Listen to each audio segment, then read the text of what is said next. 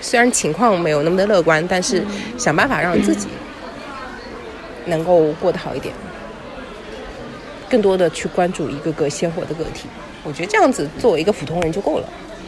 太多人狂欢着凭空偷乐，太多人绝望着临终休克。再多的彩蛋都形同虚设，的鲜花与头目心平分秋色。我按下了农民键，凌空抽射，望着它火箭在远方恶。这个社会没有恶人，只是有太多的麻烦。大家好，我是小林。大家好，我是老 K。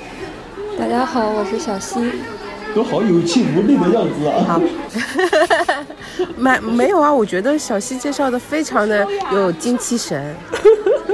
没有，我们接着上一期的话题继续往下聊，讨论一下有关邻里关系，大家在这次疫情里面有没有什么不一样的感触？我们这边吧，虽然住在同一个小区、同一个楼栋，但是关系也没有那么密切。但是这一次好像还是挺大家互帮互助的。就感觉邻里之间的关系又走近了一步呢。嗯，那确实。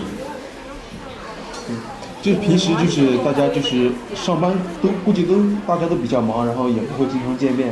天呐，像这样子就是又是邻居，容易在同一个房子里面待十多天，确实关系会增进不少。我感觉就是我听说的很多的那些，嗯，就比如说。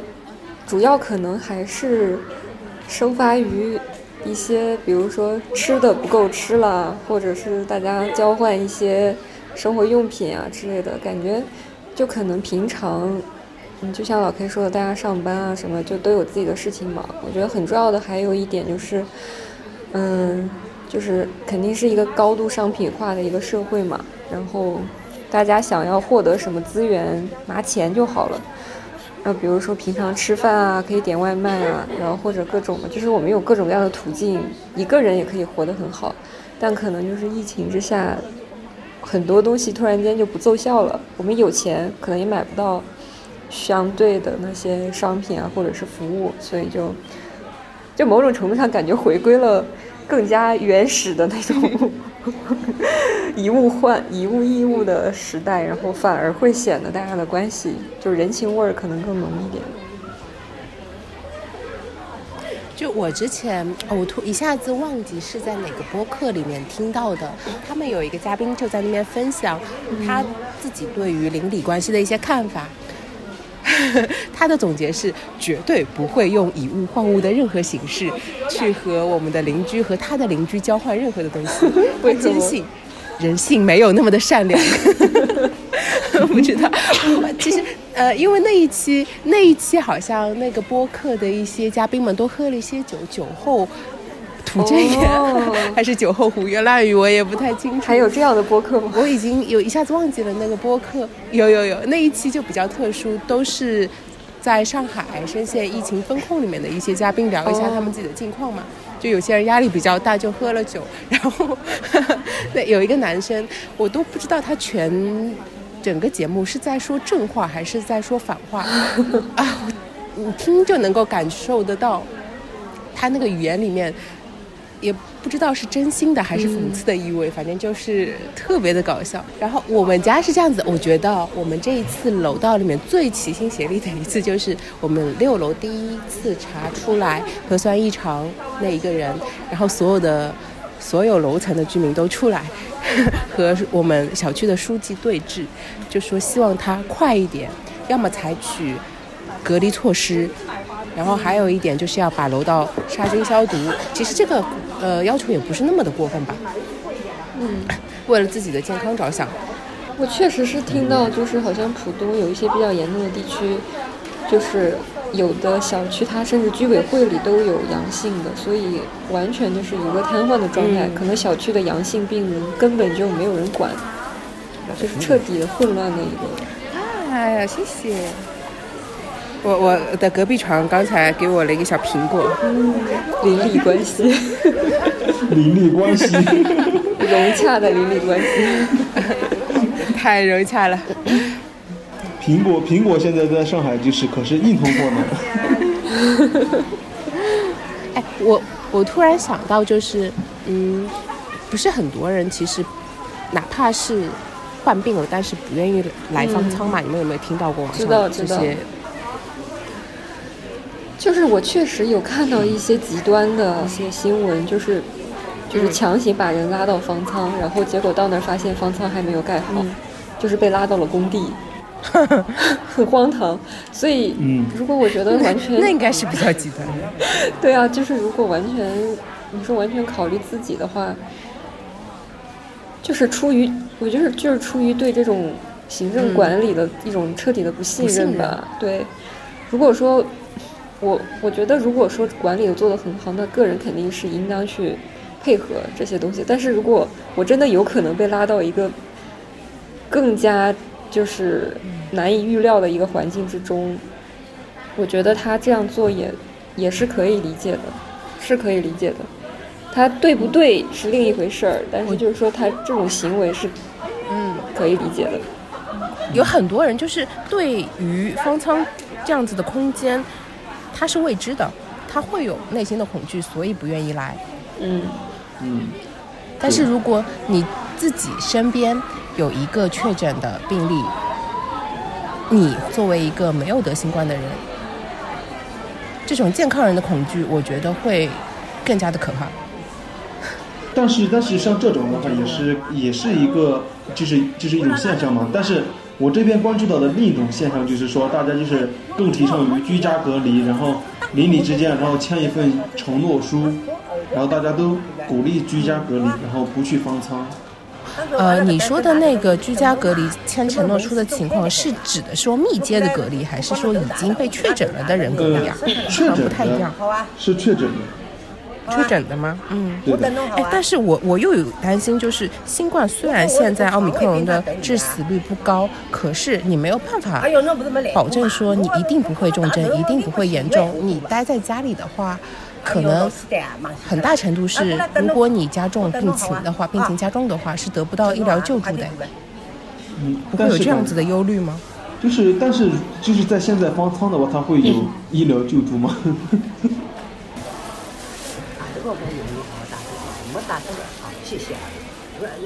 白色的那个是洗头膏。我好等我问一下这个这个电脑，能方便借我一下吗？你想要什么？因为我我单位有一个东西要申报。你现在要用电脑对吗？对对对对，没不是现在，那明明天也可以。可以啊，我晚上借你。好的，晚上的吧。嗯，好的好的，谢谢啊。我我开手机热点就能连上的，对吗？稍等一下，我加个微信吧。融洽的邻里关系 又来了。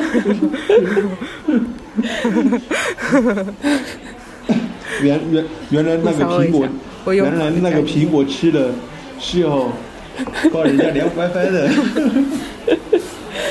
笑死。嗯，我我说刚刚刚刚讨论的就是说，先，谢谢啊。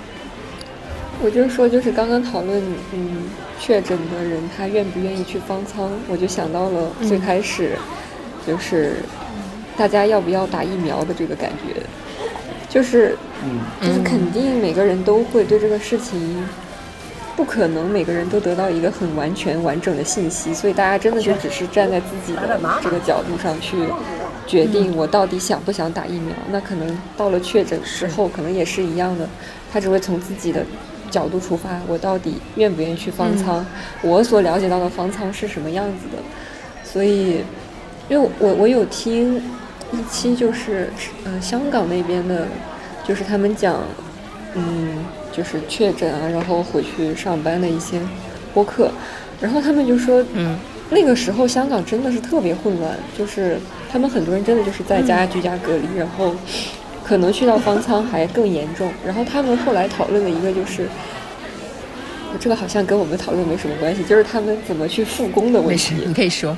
就是公司怎么去认定你作为一个曾经得过新冠的人，你现在你是真的彻底的好你痊愈了。对，然后他们他们这个认证的过程也很复杂，然后就导就是感觉其实都很混乱吧，就是好像你很难真的理清楚一种，嗯，嗯适用于每一个人，他真的应该说，他去他是不是最开始因为应该打疫苗，他确诊了是不是应该配合所有的就是呃管理，然后就去到方舱，然后他以及他呃转阴之后，他再怎么去回归到社会里面，就是我感觉这一系列，感觉大家面对的可能都不太一样，自己的考量也不太一样。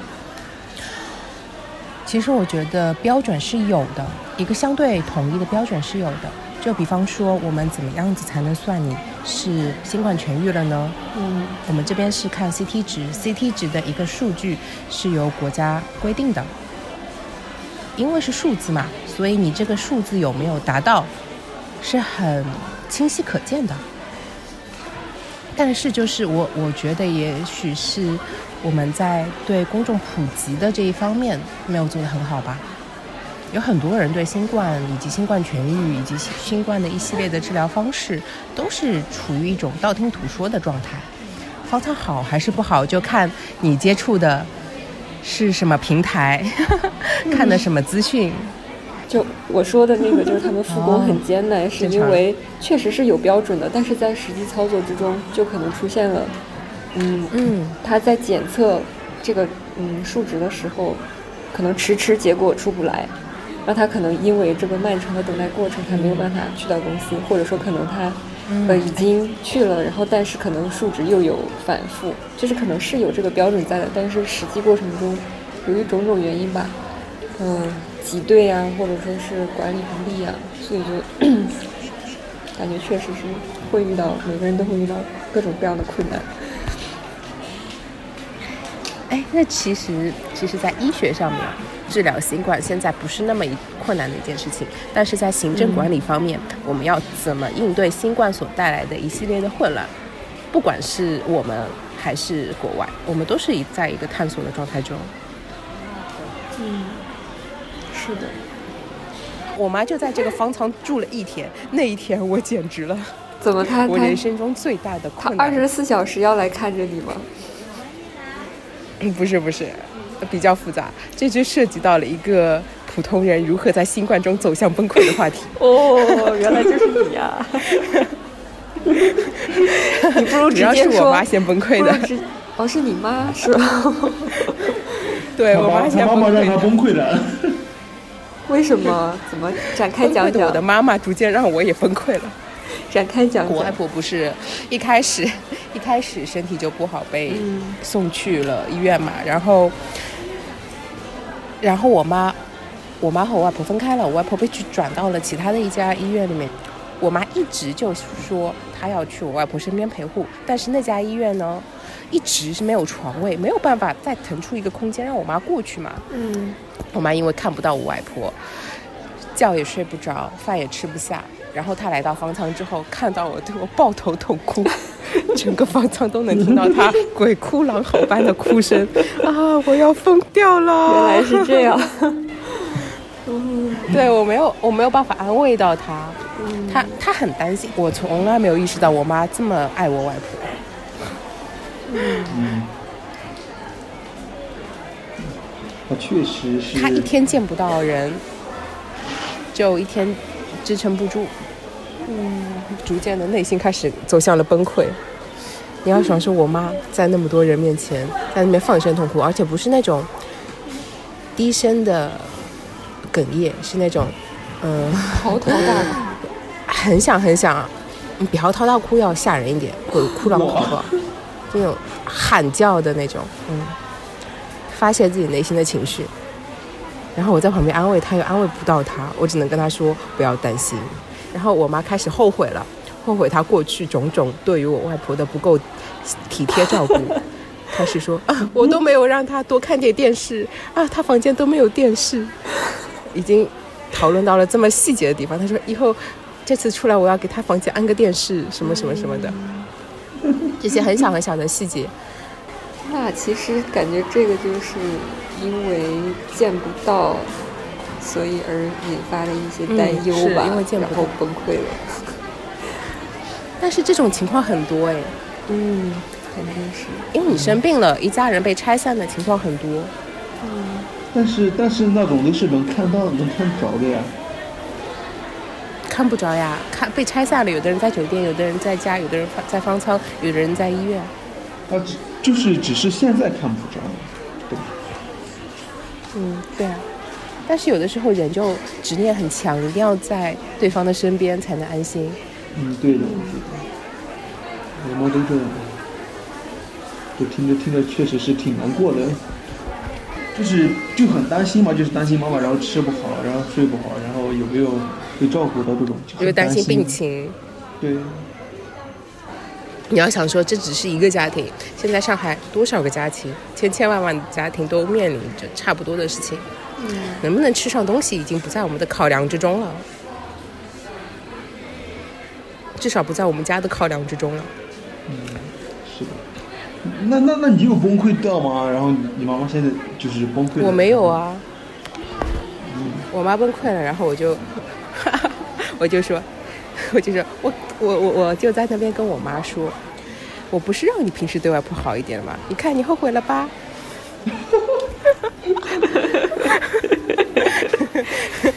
我妈白了我两眼，然后我再说，你以后等外婆出院了要对她好一点呢。我有点贱，本身就有一点这样。对，好阴阳怪然后我再气哦。反思了一下我自己，对，然后我再反思了一下我自己，我说，嗯，我带我外婆不错的。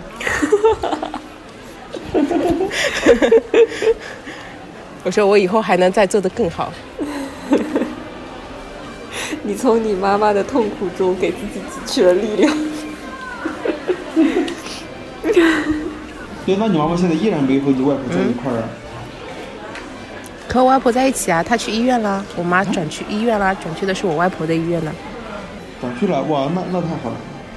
嗯，他第一天来方舱里面的时候，不断的在和方舱这里的人交涉，然后方舱这里面的人也很好，他帮我们去联系了卫健委，然后卫健委又进行了一系列的安排，当天就把我妈送去了我外婆的医院。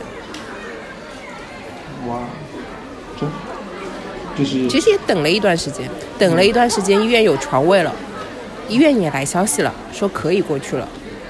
嗯，然后这边我们再联系一下车辆。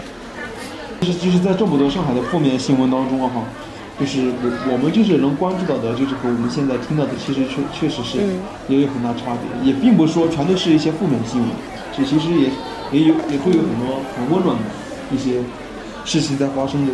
其实我觉得，只有温暖和只有负面的新闻都不是全面的新闻，它都肯定、肯定是汲取了事件的一个部分给你看到的。你要你要那种笑中带泪、泪中带笑的那种新闻，才有可能是相对比较全面一点的。嗯，是的。嗯，对，我们刚刚就是说到，就是说关于那个负面的新闻哈，然后我们我们完我们我们就是可以顺着这个负面的新闻，然后延伸到下一个话题。对，我说这是什么什么主持呀？为什么生硬的同时又略显流畅？对，是是是真的，就是因为因为就是平时看我们看到的就是新闻嘛，很多都很多都是负面的，真的是很多都负面的。平时你看热搜，有十十个热搜，有九个是关于上海的，然后一个是非常正能量的，剩下的全都是负能量的。对，你们给我看，你们还能记得些什么？你们看到过的比较热搜一点的新闻吗？就很离奇的那种，或者是让你一下子顿时很气愤的那种。嗯，就是那个，嗯，借那个嗯除颤仪的那个，除颤仪就是哦，除除颤仪那个哦，好像刚对封，嗯，就是分区封没多久的事情。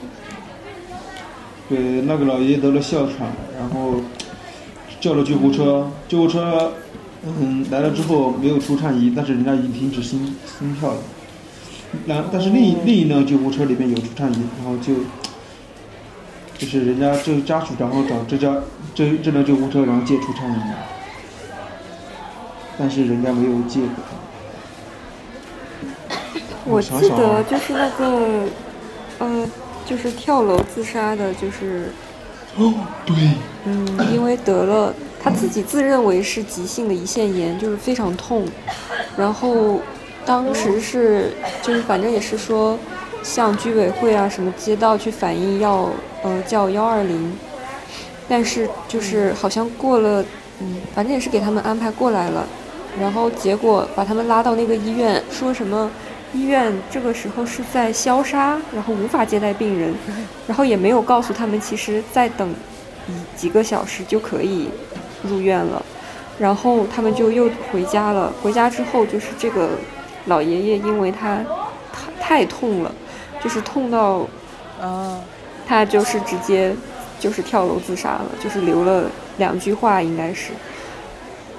然后，然后就就是这个事情就被他妻子跟他儿子吧，就是发在了微博上面。嗯，还对就是对说说说到跳楼，就是就是疫情那段时间，我我有一天我就在微信里边，然后看到了至少五六个人就是自杀，真的是。现在不是网上很多那种术语，就安慰说安慰鼓励上海人民，但是 我好像没有被安慰到，我就看到这些话，我总是觉得是在站着说话不腰疼的感觉。其实我们不需要这种这种语言上的安慰，你你又不是写一篇文章，深刻反映社会问题，表达什么主旨思想，这种口号式的话语，好像在现在这种情况下只会起到负面的作用，而起不到任何正面的积极的促进。说到这些网上的话语，我基本上我看到的百分之八十、百分之九十都是一些比较负面的一些。哦，负面的是是个人写的那些东西对吧？对，对的，你说的就是官方的那种应援话吗？嗯，有可能对，但嗯嗯，对我说的就是那种。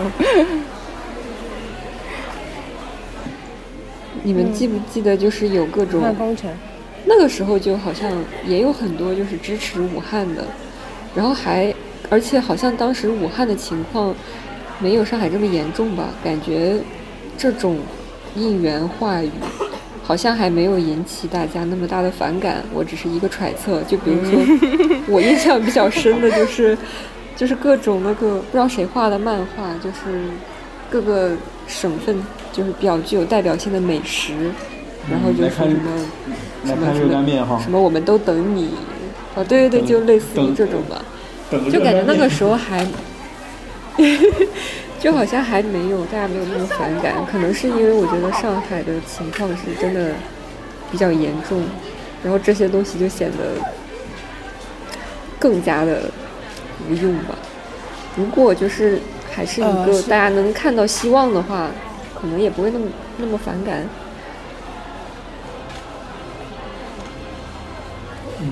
呃，有也有可能是因为上海的情况和武汉有很大的不一样嘛，毕竟城市的体量以及所处的位置，还有这次疫情本身，这个新冠它也有变异，嗯这样子一系列的情况叠加在一起。啊，去一下护士站，医生长。好，稍等一下，我要去一下护士站。好的。我刚才申请的那个问题，对吧？让他做核酸吗？这边那个手机。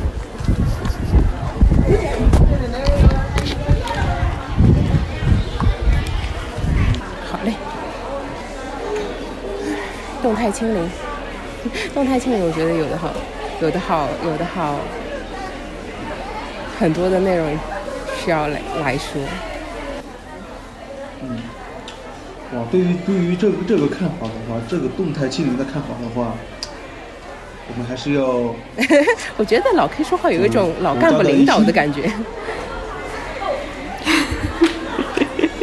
不然是真真的就是现在这国家政策嘛，就是说坚持动态清零，不动的。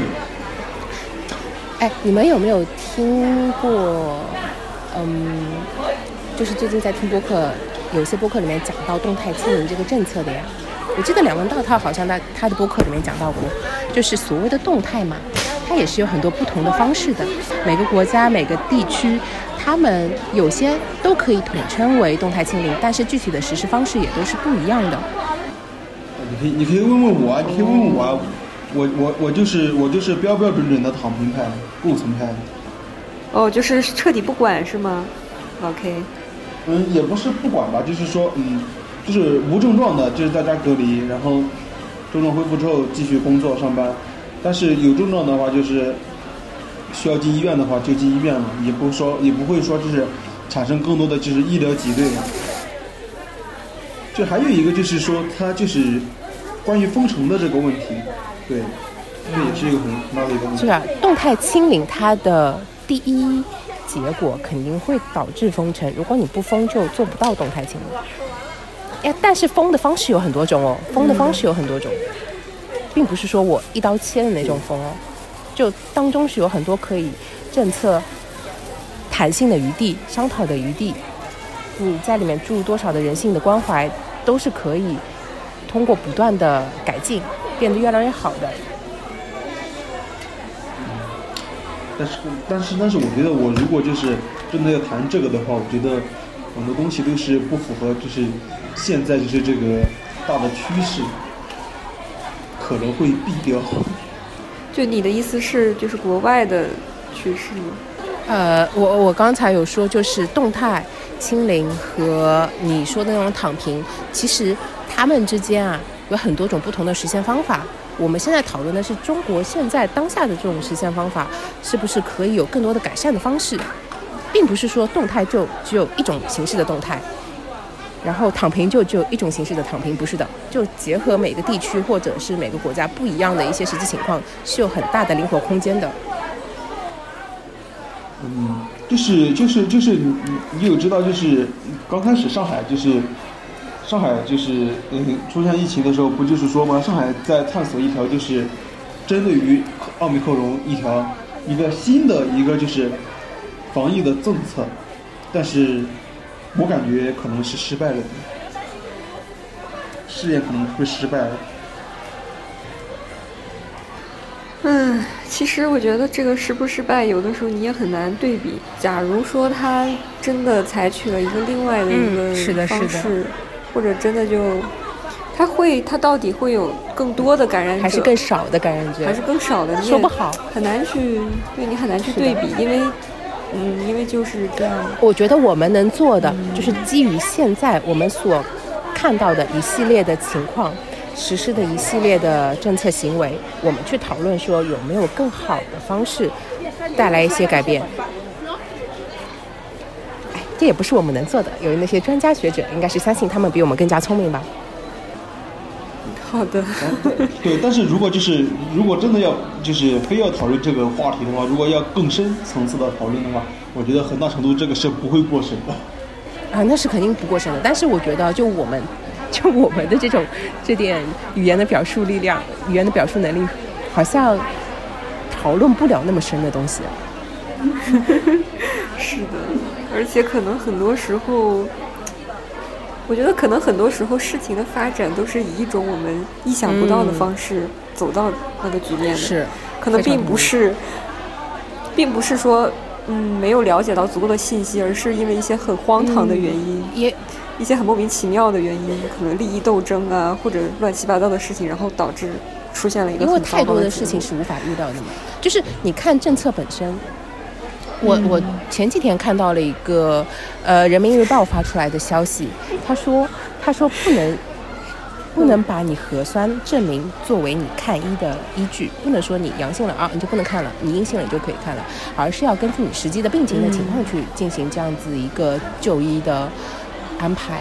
这样这样政策本身是没有问题的啊，但是你实施下去之后，基层到底能够还原政策的百分之多少，没人知道呀。而且有，对啊，我们又是一个又是一个层级非常冗长的一个这样子的政府设置，你想一层层下去，要耽误多少时间，也是没人知道的。看老 K 发的这个图，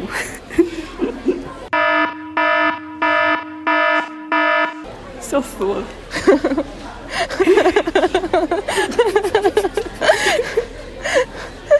但是我们并没有涉及到什么，我们 我们这个应该没有什么太大的问题吧？就看到时候能不能过审了。哎，那是肯定可以的呀。我们说的比较隐晦，而且其实我们并没有冷嘲热讽，我们是站在一个中立客观的角度。嗯，对。关于这个话题的话，其实啊、不太不太适合我这个这个问题。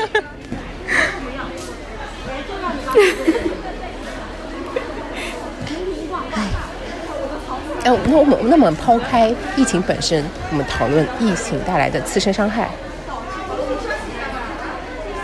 嗯这这个这个就涉及到有很多了呀，一些经济啊，然后 医疗啊，还有嗯民生方面的就很多，经济民生就很多很多了。嗯。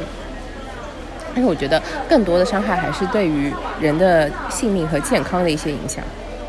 嗯，其实我现在就就我现在看这么多来言而言的话，就是我其实有一天我看看的就是关于疫情的话，其实。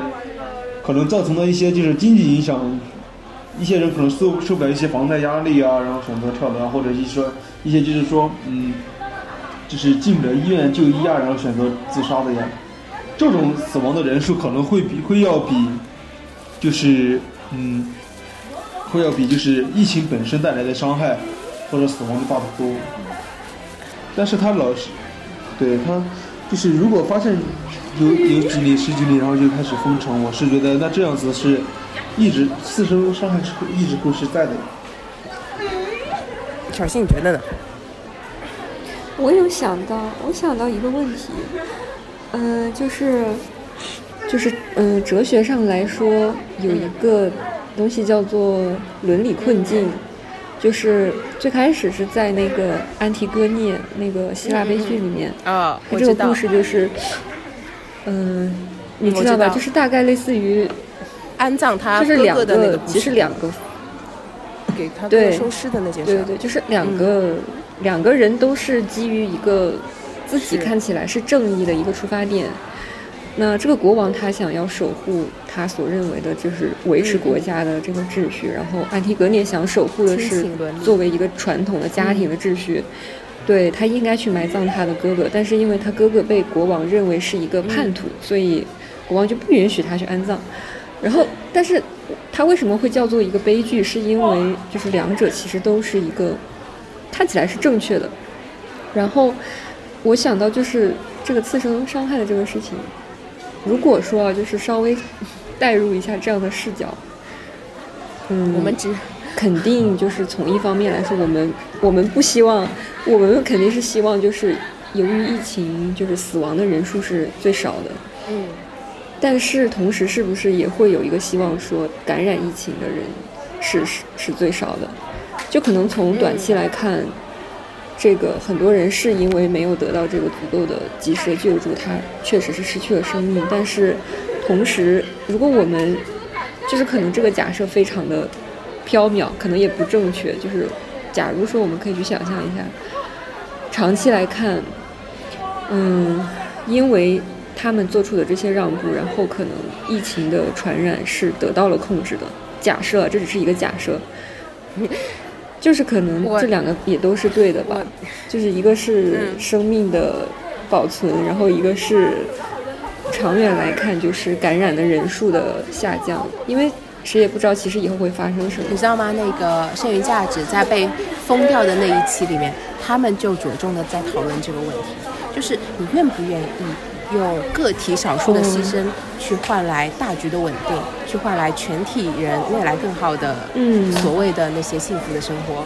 嗯，但是，嗯，他们得出来的一个结论就是，我们应该要更多的去关注个体的那一个个鲜活的人。其实这点我也同意的。就是对于牺牲不牺牲这件事情，我们觉我觉得我们不能太草率的下定义，因为你谁来去界定谁可以去牺牲，谁来说我们牺牲的范围是多少，没有人有这个权利嘛。我觉得我们在做任何的价值判断之前，在制定任何的行政措施之前，都要去把每一个个体的人放在里面，这样子才能够让之后的政策制定和实施更加的。符合人情，更加的顺畅。我我是这么觉得的。对，所以我我觉得它某种程度上是一个两难的事情。所以，但也是因为这样嘛，就是我们可以有很多不同的讨论，而不是说很简单的就能排出来到底哪个应该排在前。就我觉得这样子的氛围是正确的，就是在这种问题面前，一定，我觉得是一种道德的困境吧，是一种人性的成长吧。我们在这些事情面前，一定是现在没有解决方案的。有解决方案的话，哼，我们就人类更进一步了，更进一步发展了呀。可是没有呀，我们这一代人就要面临共同面临，说我们怎么做的更好的一个方式。我们也是在不断的学习、不断的讨论中，才能够一点点能对问题有不同的看法。嗯，所以我真的对现在的舆论环境非常的失望。所以说不要去看新闻，会被气死，尤其是不要看评论。老 K 老 K 今天政治性抑郁了吗？嗯，好，可以政治性引用。就是，对，因因为因为就是我对目前的这些政府的话，可能就是比较偏激的，所以说也不好说了。老 K 自动的关上了他的嘴巴。手动闭麦。嗯其实偏激也是正常的，但是关键是你偏激完之后，你会不会选择让自己站在一个比较中性的立场，去再思考一下这些问题？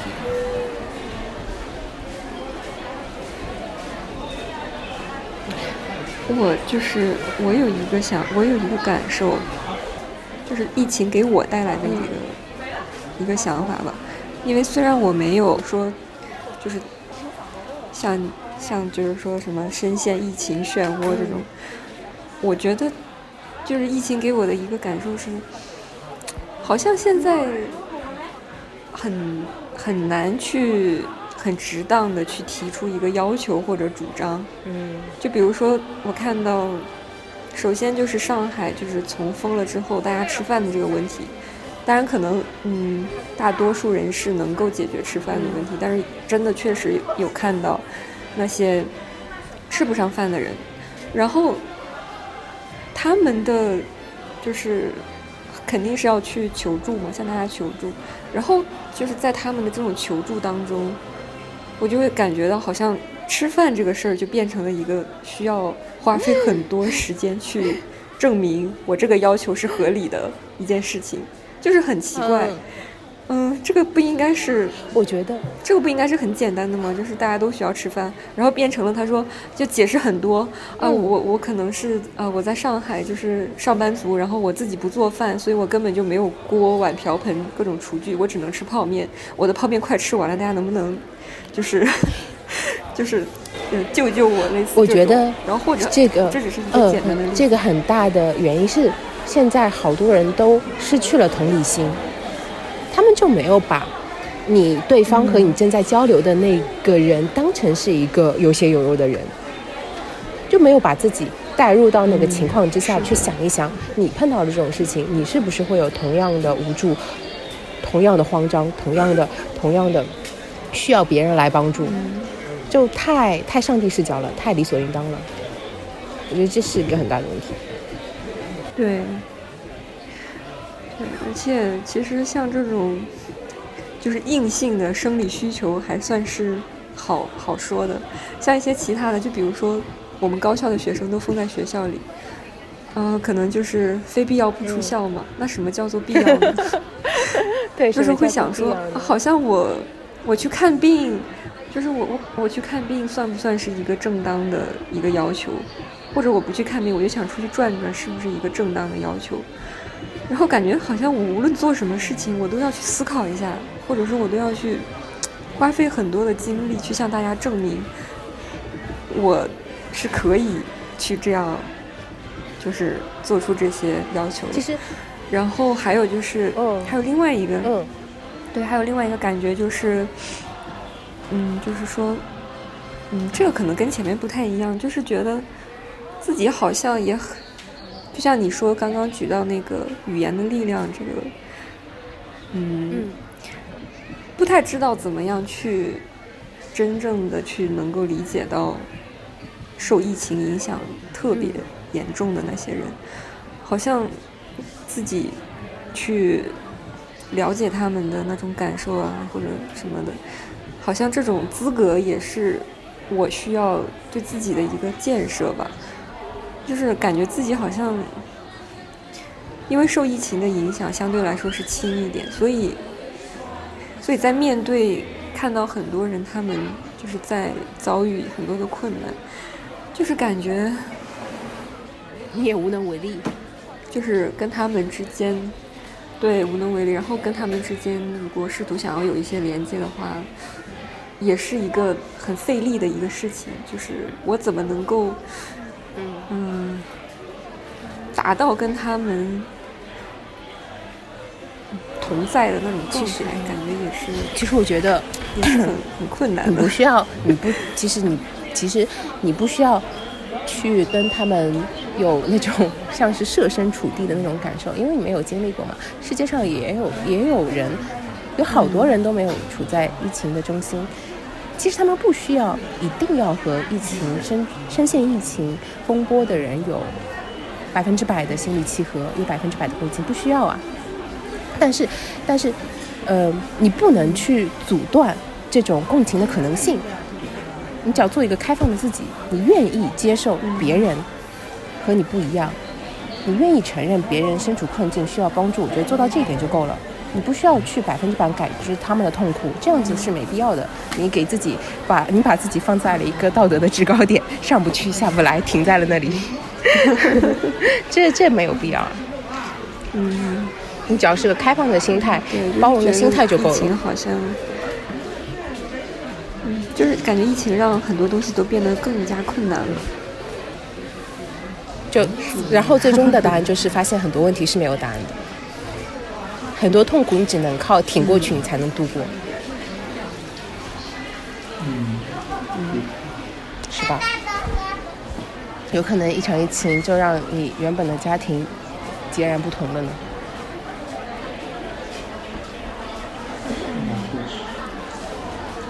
往其实其实往好处想想，这疫情封城什么的，就是其实也有也有也有一些好处嘛。那这个纯粹属于那种苦中作乐，然后站着说话不腰疼，说出来就准备被喷的一些 表达了。是啊，哎，其其实我这边我受疫情影疫疫情影响也很大啊。哎，你们你你你们觉得你们能够坦然的面对死亡吗？我会，是面对自己的，还是面对别人的？那如果是面对自己，如果是面对自己亲人呢？我都不能。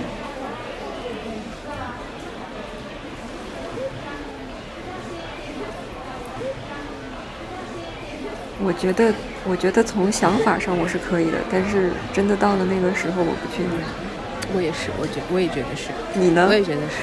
我觉得人生生老病死就是一个过程嘛，不可能没有死亡这件事情啊，没有死就也就没有了生啊，那活着的意义又是什么呢？但是脑子是知道的，但是心里可不是这么觉得的，因为人毕竟重感情的生物嘛。你那个感情付出的对象突然说没就没了，谁能接受呀？对，就是那些人，我觉得他更重要的是他承载了一部分，就他就是构成我们世界的一部分。如果这个人他不在了，就好像我们自己也缺失了一块儿，是的。所以那种感觉是需要消化的。而且我并不觉得我有这样子的能力去消化这些东西。嗯，是的，像像我周围有朋友熟悉的人啊，或者就是经常看到的一些长辈，他们如果去世的话，我我都会很难接受这个现实，我会逃避的。或者逃避也是一种应对的方式。但但是但是但是就是有时候会反过来想一想，我们我们就是总会接触到就是死亡这一个话题嘛，就是这个事情。对，但是但是不可能就一直逃避啊，但是我也我也想不出来一些很好的办法。你就你就期待说，等你以后年纪大了，看开了，那还还是得活下去。你不管经历了什么，你还是要活下去的。就啊。大家一定要好好活着，活着比什么都重要。你要因为这些事情就没了生命，多么不值呀！你们方舱有没有有没有出舱的？有啊，很多，每每天都有有见到他们出舱？每天都有大巴来接病友们出舱。有多少？他们出去是兴高采烈的吗？大家都是挺急迫的，想要出去的。毕竟他们会担心说，我已经痊愈了，我在这边会不会又有交叉感染的风险呢？毕竟，我靠，我们这边一千号人、两千号人，基本上都是患者，一个正常人在里面会有这种担心，我觉得也是正常的。大家出于对生命这种热爱，会有这样子的顾虑，太正常不过了。所以还是大家都很想要回家。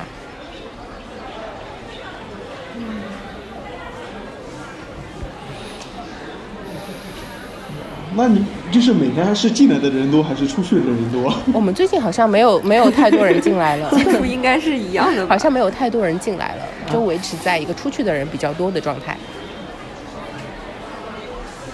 对，因为因为我看，对，因为我看这几天就是上海，就是这边就是确诊病例一直在下降。嗯，是真的，我们方舱方舱很多，好像已经没有太多人转进来了，还好情况。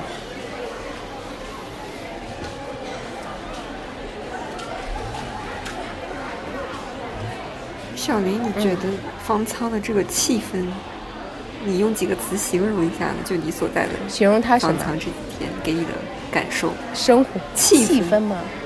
感觉，呃，嗯，每天差不多到了十点多钟的时候就挺安静的人，所有人都睡着了。然后到了六点多钟的时候，早上六点钟的时候就开始非常非常的嘈杂，我觉得我像在睡在一个菜市场一样。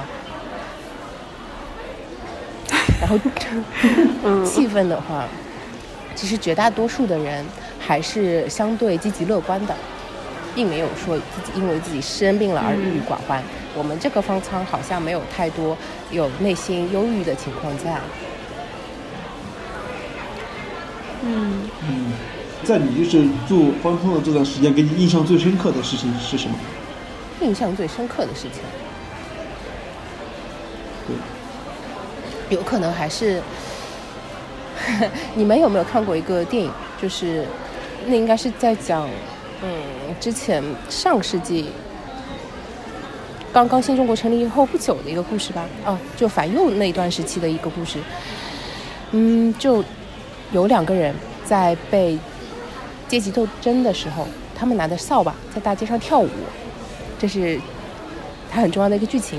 然后我在这边呢，晚上散步的时候就能看到有很多人在对着那种健身操，大家自发的，一个人跳了之后呢，就周围一系列的人都围上去跟着他们一起跳。我就突然想到了那个电影的画面，就总是觉得生命的力量还是非常顽强的。哪怕你环境再怎么样，我们总会找到让自己开心的方式。没错。然后阿姨哥哥阿姨哎还有哥哥呢，阿姨哥哥们 就在那边用着不太标准的步伐，不太规律的那种律动，跟着前面的一个像是带队小姐姐在一起扭动。然后呢，后来这边的志愿者就说别跳了，别跳了，回舱了，回舱了，检查检查核酸了。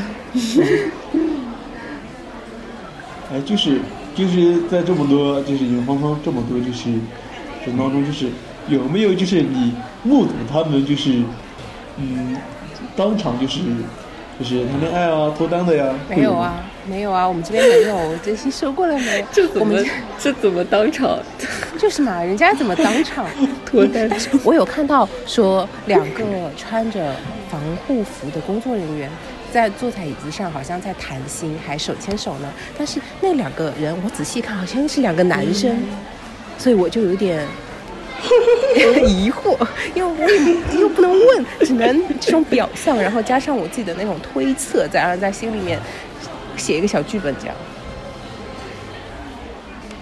对吧？你们这方舱，你们这方舱怎么和其他的方舱不一样呢？我们这方舱比较独特。对啊，人人家人家一个方舱进去一个，然后出来一对，我这边进去一个，出来一个。社会没日，人只是有太多的平庸之恶，太多人狂欢着凭空投乐，太多人绝望着临终休克，再多的菜单都形同虚设的鲜花与唾沫星平分秋色。我爱上了录音间凌空抽射，望着它弧线在云中勾勒。这个社会没有恶人，只是有太多的平庸之恶。Life a struggle。